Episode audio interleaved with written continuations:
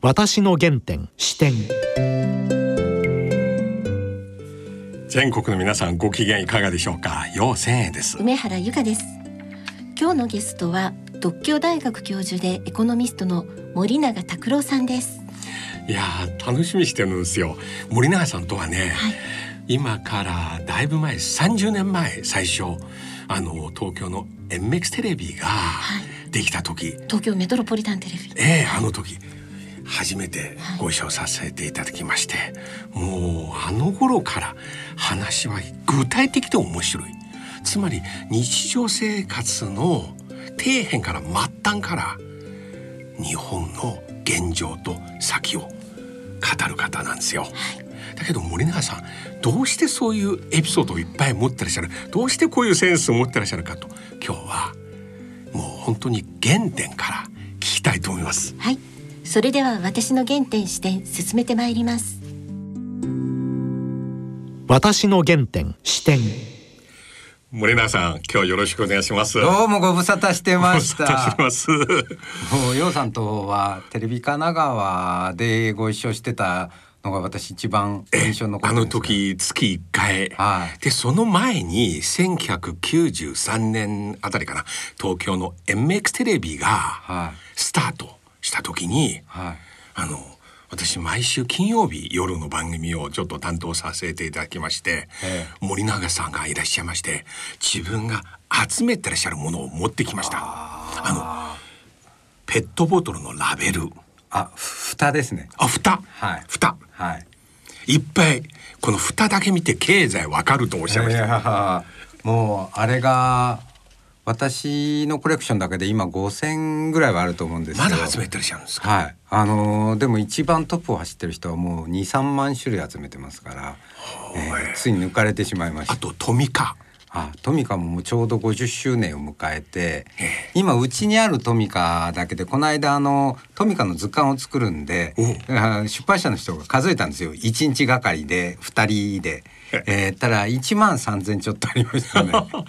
であとは今はもうないんですけれども電話ボックス中に貼ってるピンクチラシ。ああの私ね一旦コレクション始めると途中でやめないんですけどまだ？これだけはやめたんです。なんでかっていうとですね、あの目の前で、えー、電話ボックスにピンクチラシを貼ってる人が警察官に逮捕される姿を2回見ちゃったんですよ。で私は剥がしてんですけど 剥がしてんのと貼ってんのってあんまり違いがよくわからないので、ね、これ逮捕されるとまずいぞっていやめたんです。池袋と新橋の違いをはいそこから経済わかると。いやそうですねで結構電話番号が同じなのに違った店を装うっていう であとあの駅前に配るティッシュの中の広告のタレントさん、はい、ああそうそう。でその消費者金融のティッシュに関しては多分今でもしつこく集めてるの私だけで、あの実は NHK が先日教育テレビで番組作ったんですよ。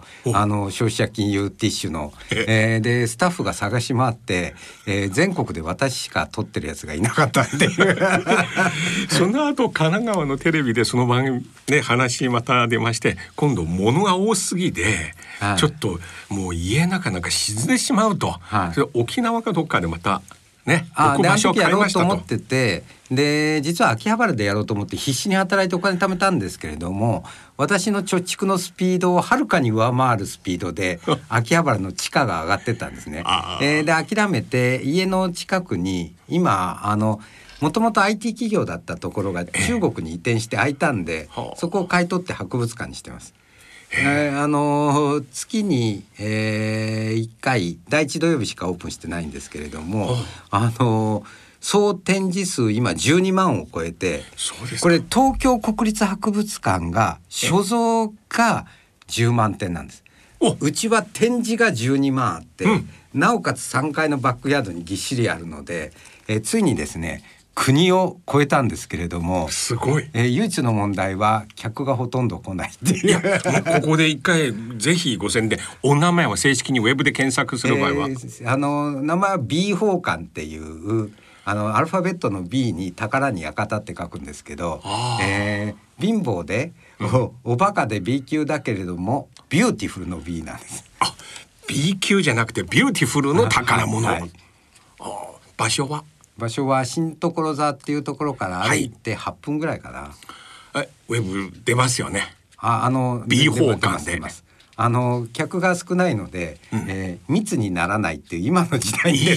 非常にマッチした展示物から見ても世界唯一では。ああそうそう。一応100年後には世界遺産になる予定でいるんですけれども。えすでにギネスブック？ああでもねなかなか世間がその価値をまだ認めてくれてないんですけれども、えーうちにしかないコレクションっていうのは無数にあるんですよ。やっぱり森永さんはいつも普段テレビで経済の現状政治の現状語ってらっしゃいますが、はい。一方ではこのようなものを集めながらやっぱり末端から社会の雰囲気をあーそうそうそうそう。だからあの例えば食品のパッケージだとか、うん。あのグリコのおまけだとかあれが実はもう工業デザインの極致なんですね。えーだからよくねその例えばあの国立西洋美術館に、うんえー中世の宗教画とかが来ると、もう大行列するわけですよ。うん。だけど私はうん。心の中で「お前ら本当に分かってんのか?」っていう。え なんか宗教画を見に来てる私素敵みたいんで来てんじゃないのか。だって私見てもうん。分かんないんだもん。はい。あ であのそれよりはうちにあるものは全部この100年間に日本の産業が生み出したうものばっかりなんで、みんなねどこかしらには当たるんですよ。それを見て自分の思い出、はい。青春時代はい。いろいろ触発されますよねそうそう。例えば携帯電話とか、ええ。全部あるんです。あの各時代の。だった時代からあの最近はもうスマホになってもう個性がなくなっちゃったんですけど、ええ。あのガラケーの時代はもう本当に個性があってあ。もう素晴らしいんですよね。あ私もたくさんガラケーまだ全部キープしてますけど。はい、もうもう棚にぎっしりは。何ケースもどんぐらいあるかな、えー、6ケースぐらいもっとかな。並んでます。へウォークマンも初代から全部並んでます。わ素晴らしいですね、デジタルカメラも日本で最初のから全部並んでますほう。これ海外でも展示やるべきですね。そうそうそうそうなんですよ。で一回ね数年前に、えっと三越で1980年代展っていうのをやったんですけど、そこから結構うちの物をあの大量に出品してみんなに見てもらってその時はものすごい人来たんですけどなんか東京都心には人が来るんですけどね、えー田舎には来ないっていう。今週1回あ月1回です。月1回、えー、今度は4月は？4月は、えー、と第一土曜日だから、えー、と何日かな？第一土曜日3日。はえっ、と3日ですね。あですね。はい。で朝何時から？朝はえっ、とちょちょうど正午からあー夜の6時18時まで。6時間しか森永さんもそっちいらっしゃあのいますか？仕事がなければ出てるんです。森永さんとお会いしておあ話しする最近あのこともできる自粛が強化されたんで結構博物館にいるんですよあね。いいですねいやところで森永さん、はい。これから森永さんの原点のことをいろいろ聞きますあがはい。まず今この日本の現状どうですか？経済コロナの問題いや今あの円が110円台になって、うんでこれ例えば新聞にはアメリカの金利が長期金利が上がったからだって。そももちろんそうなんですよ。そうなんですけどただ世界各国のレートを見ると、えー日本円だけが大暴落してるそうですね。でこれは何でかっていうとまああの日本がもう完全に発展途上国に転落したっていうことなんだと思うんです。まあ典型がワクチンなんですね。うん。例えばイギリスはもう半分の国民が打ってる。はいアメリカは4割の国民が打ってる、日本はわずか0.6%、うん。これフィリピンとほぼ一緒なんですよ、うん。で先進国で日本より低い国なんかどこもないんです。でこれもうねあのありとあらゆる統計が日本はもう発展途上国だっていうのを示してるの。は、例えば OECD がね、うん。あの年収のランキングを発表してるんですけど、はい。日本24位ですよ。もう最下位層のところまで落っこってて韓国19位ですから、はあ。韓国よりも賃金水準が低い、えーさらに物価も日本みたいに物価が安い国ってどこもなくて、あの海外に行くとよくわかるんですけど、はい。今300円でランチ食えるところなんて、はい。おほとんど先進国ではもう皆無ですよね。はい。えー日本はだ昔そのインドネシアとかね、えーフィリピンだとかタイに行くと、えーなんでこんな安いの？って言って1日100円で暮らせるみたいなのを体験したんですけど今や世界から見ると日本がすんごい安い国になっちゃったっていうことだと思います。いや森永さんこうおっしゃいますけどだけど現実には昔の実感のままイメージの残像のまま暮らしてる日本人まだ多いですよ。そうそう。で特にね官僚がそうなんですよ。で官僚がね私はあの最近批判する人少ないんですけど今の、えー賃金決定の仕組みがね昔は官僚ははい。給料安かったんですよ。はい。えーだから思い切っていろんな政策が国のためにできたんです。私も84年から86年まで経済企画庁で官僚の仕事してたんで、はい。で当時はね偉くなろうと思ってる人なんか誰もいなかったんです。もう毎日深夜まで残って、天下国家日本をどうするんだっていうのを話してて、それがもう楽しくて仕方なかったんですね。えーだから給料なんかどうでもよかったし思い切ってやってクビになったら民間に転ずれば給料上がるんだから何にも怖いもんなんかなかったんですよ。ね、ところが今給料が高くなっちゃって守りに行ったんですね。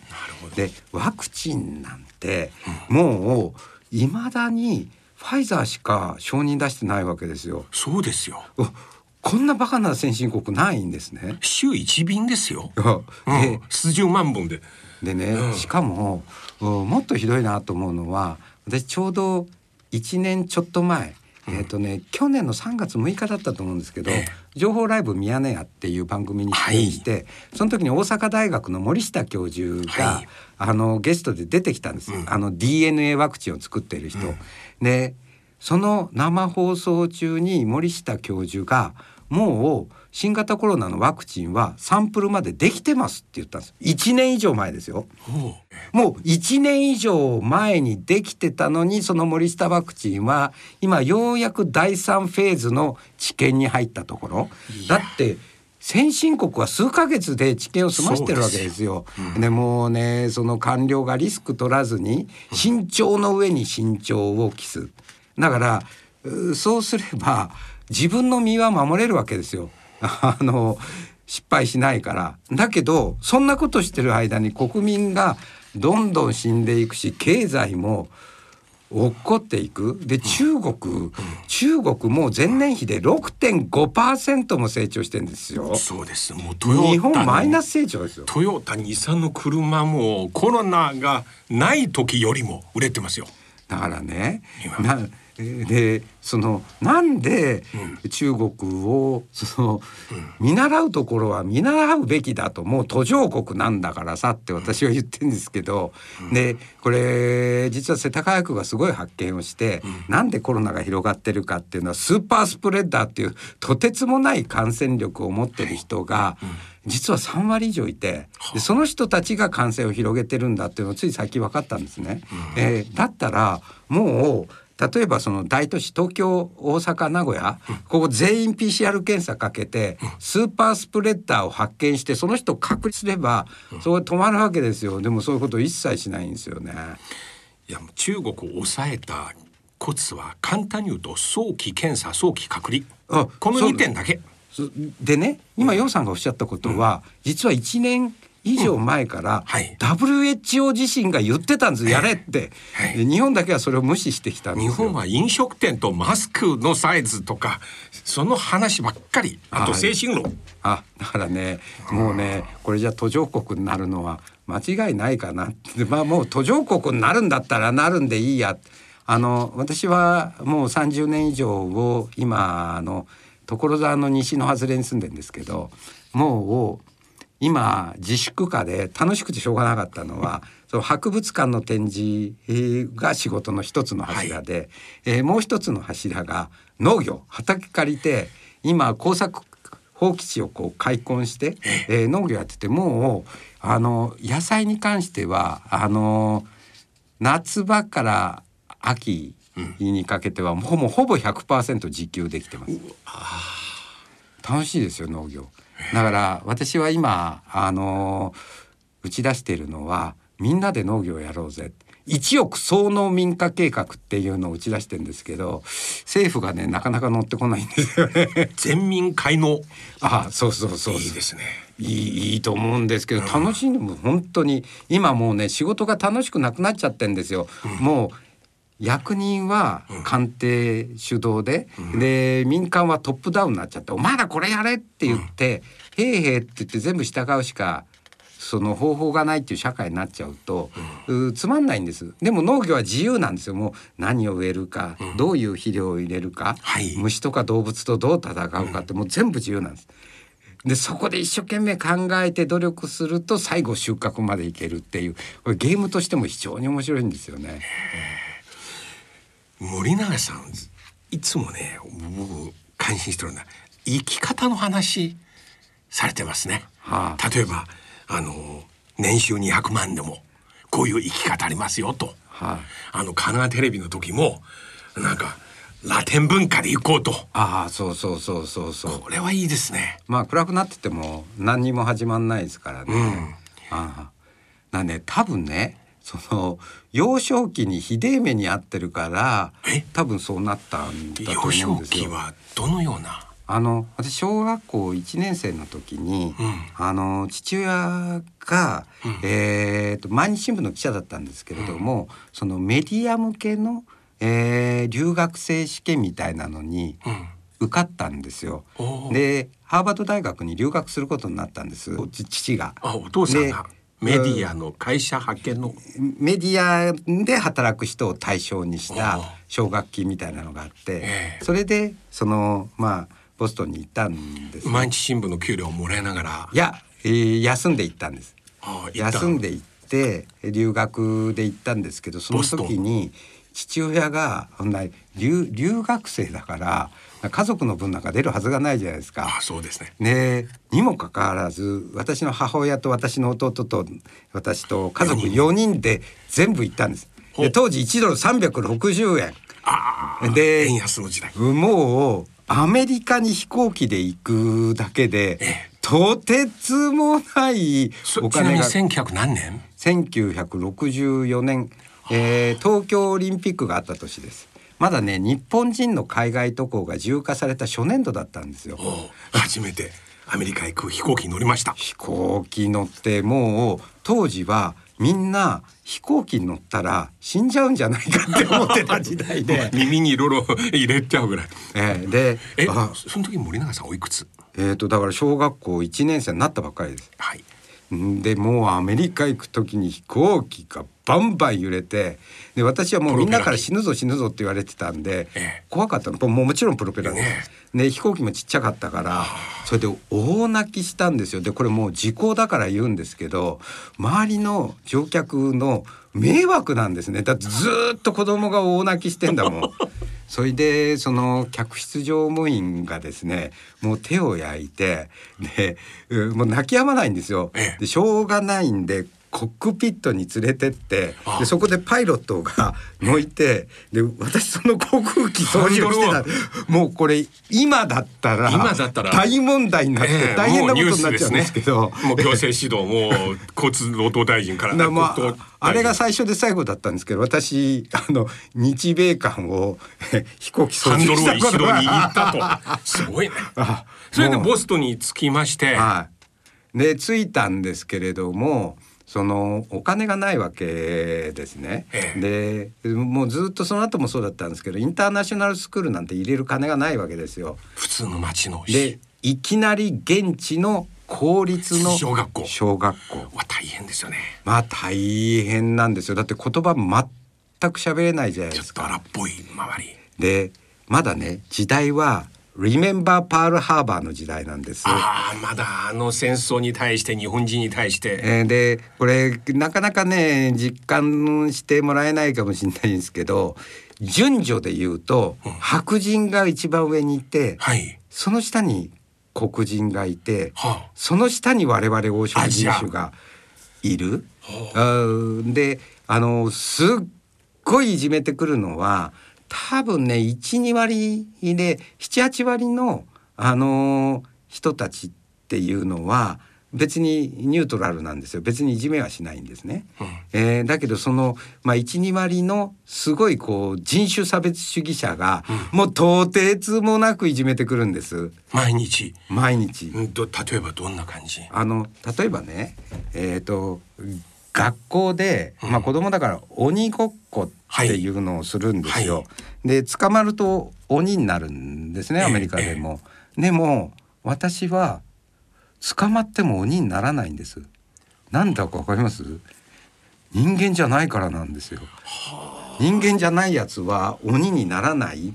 でそのもう私ねあのートランプ大統領が登場した時に真っ先に思ったのはあの時のいじめっ子と同じ空気を醸し出してるんです。ああのトランプさんも小学校の時での多分いじめてたんだと思うんですそのあの2割のグループのそう一員あだからねでもあだ私は欧米に住みたいとは思わないんですけれどもあのーただ怖くはないんです。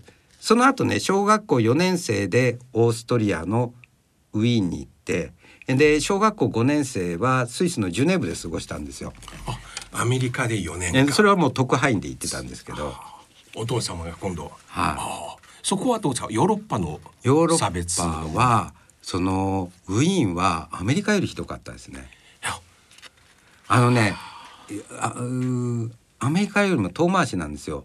えーつまりアメリカは直接いじめてくるんですけれども、ウィーンの人ってこう遠回しに当てこするようっっててくる。その遠回しなんですか？うんだからあのうー例えば私はデブだったんですけれども、えー森永さんは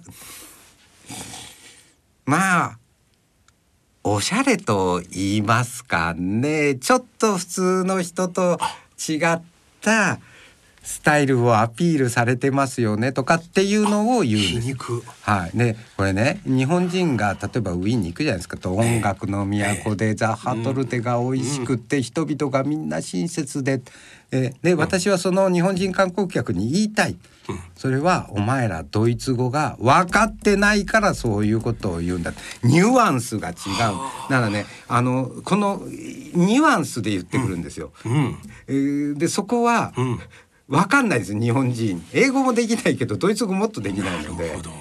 でやっぱり子供は語彙が少ないし、あのうーんなんていうのかな。あのストレートなんですよ。あんまり考えてないから、えーだからまあ割とビンビン伝わってくるんですね、もう一個こんなの放送できるのかどうかわかんないんですけどあのね、えーまあアメリカもそうだったんですけどヨーロッパもそうでえっ、と学校にのトイレで大きいのをするところにトイレットペーパーってないんですよ。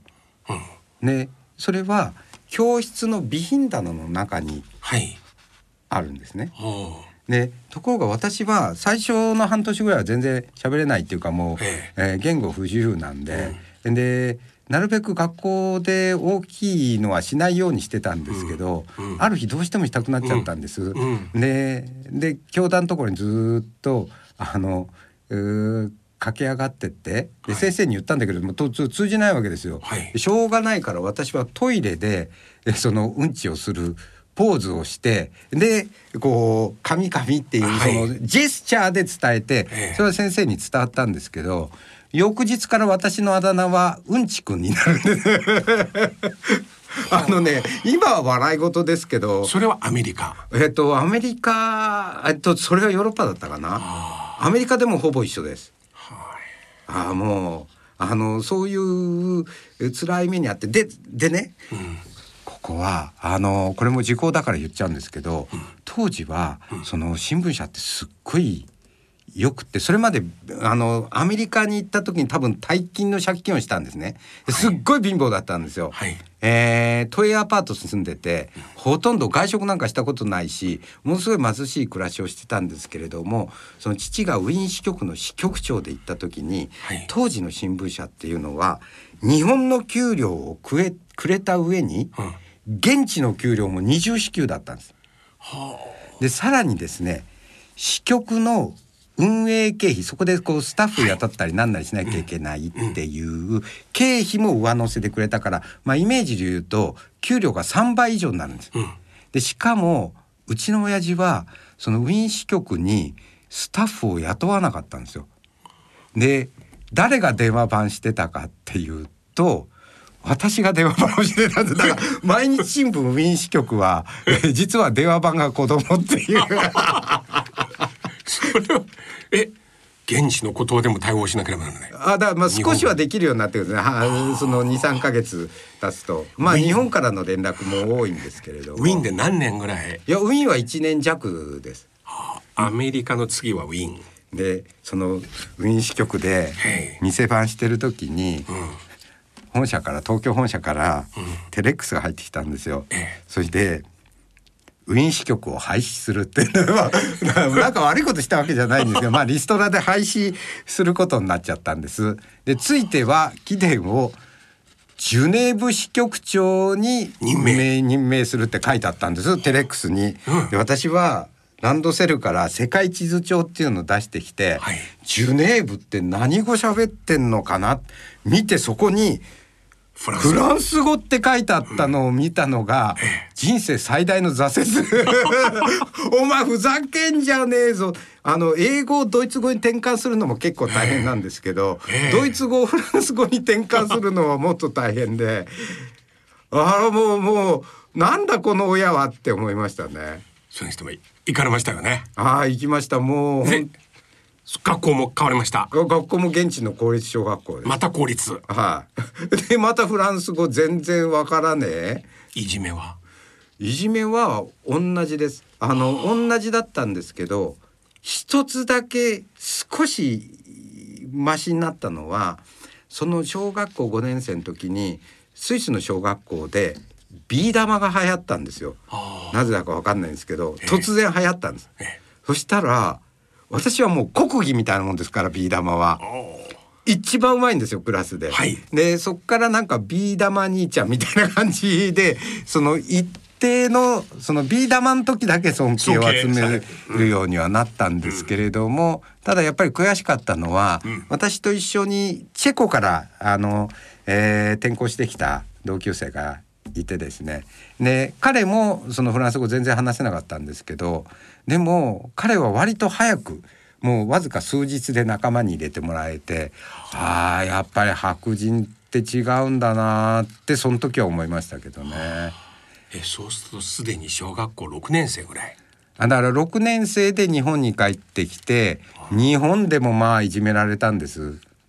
あのなんでかっていうと、まあ、太ってて運動ができなかったのとその小学校半分行ってないんですよ私海外にいいたんで。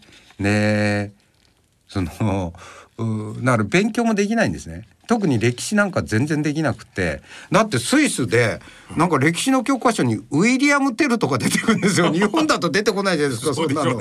ででそんなの勉強したって何の役にも立たないっていうか、でもう勉強できないし言葉も喋れないしそれで異物扱いされたのはこの欧米の小学校は自ら出るやつしか評価されないんですね。はいだから黙っておとなしく聞いてるやつなんかもう兵なんですよ。なもううん分かんないところはすもう妨害してでもすぐ聞くっていうその環境で育ったんで、で日本戻ってきてもう見るもん聞くもん全部分かんないわけです。いや本当に知らなかったんですよ。これね皆さん信じてもらえないかもしれないですけど、はい私徳川家康の存在を知ったのが大学入ってからだったんです。いや本当だって、えー、と大学入試の時の直前模試代々木ゼミナールっていうのがあって、えー日本史偏差値28 世界史偏差値33だったんです。で焦ってし試験前日に受験科目変えたんですけど。でもそういう体験大事ですね。いやー。今あのオーストリア、はい。またちょっとこのようなムード高まってますよね。ああだからね根っこがそうだからそう最そこはね森永さんわかりますね。私すごくよくわかるし、ん。ねあの実はアメリカも表面は変わったんですけれども、ええ。深層心理のところは変わってないんですよ。あのルーツを持つグループまだ結構。あまだいるんです、某アメリカ人の教授と、うん。まあ何年も前ですけど酒飲んでたんですね、はい。で酒飲んでてもうよ大概酔っ払っちゃった後その、アメリカ人のこれも白人の教授なんですけど「森永君さロスのディズニーランドでベトナム難民の家族が楽しそうにうん。サンドイッチ頬張ってるのを見て僕が心の底で何て思うか分かるか?」って言うから「いやベトナム人もミッキー好きだなって思うんでしょ」って、何バカなこと言ってんだ。俺の心の本音はな、ここは白人のための施設だぞ。お前ら黄色人種が何楽しそうにしてんだって思うんだけどそんなことを首にも出したらアメリカ社会では生きていけないから僕はそれをずーっと押し込めてるんだよって酔っ払った挙句に言ったんです。つまりそういうことなんですよ。全然変わってないし。ちょうど今数週間連続アメリカでアジア系へのあはいはい。差別襲撃。そうなんです。すっごいこと起きてます、ね。だから私はずっと変わってないんだって言い続けてきたんですけど、うん。あのいや変わってる人はいっぱいいるんですよ。でも、1割とか2割変わってない人がいて、それがトランプをすごく支持していたっていう、うことなんだと思います。私はだから自分がひどい目にあったから、えー差別反対なんです。もう何と言われようと絶対反対。うん。えーなんですね。でちなみにさっき言ったうんミニカーのコレクション、はい。で結局ですねそのオーストリアであのウィーンって冬寒いんですよ、はい。寒くて学校で友達が誰もできない、はい。え ーで、まあ、今でいう引きこもりみたいになってたんです、はい。でしかも親の給料が爆発的に上がったんで、はい。それまで日本ではお誕生日とクリスマスに1台ずつしか買ってもらえなかったミニカーがえ。毎日買ってもらえるようになった。でそのミニカーが今の博物館の源流になってるもう全部残ってますその時の。もうだから50年以上前の話ですよね。森永さん私その博物館見に行きます参ります今までねもういろんな著名人芸能人皆さんえぜひ訪問したいと思いますっておっしゃってくださったんですけど実際に来たのはサマーズとショコタンだけっていう。えそれもロケだった。駐車できますか？駐車できます。私必ず行きます。ぜひいらしてください、あのすごいもありますから。例えばですね、えー今北朝鮮ではあの金正恩委員長はタバコ吸われるんですけど、え国民には禁煙を強いていて、今、えー北朝鮮国民が舐めてる禁煙飴っていうのも実物が展示してあります。これはあの北朝鮮専門のアメリカのジャーナリストから手に入れたんで、えーまず間違いないと思うんですよ。楽しいですねあそうそう5月に参りますあぜひいらしてください。必ず行きまはいす、い、やー森永さんはい。今日はまだ小学校まで小学校で終わっちゃいましたね。いやこれからはい。さらに今度 日本に戻られまして、はい中学校はい。その続きをはそうですね。次回をえー結構変わりました。はい。聞かせていきます。私の原点視点いやー面白かったんですね。面白すぎました。もうもう笑って笑って冒頭の日本の現状認識。はい。もうコロナのワクチンの問題から見ても他の技術の面から見てももう発展途上国っていうね自覚これはね決して日本に対してあの冷たいっていうことではなくはい。むしろこの国大好きっていうことを思ってだからこそ。そうなんですよ。こういうね内向きの時代森永さんのようなこういうね話本当に聞くべきですね。であと少年時代の体験。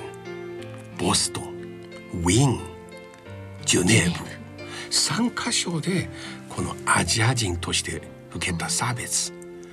数十年前の話ですよ。1960年代の話ですよね。なのになんか現在アメリカ。起きていることと。つながってるんですね。こういう実感を持ってアメリカ現在起きてることの根をそれをね肌で感じてらっしゃる、うん。変わってない部分は変わってない。一見変わったけれども変わってないところまだあると。これは本当に。ちなみに森永さんのはい。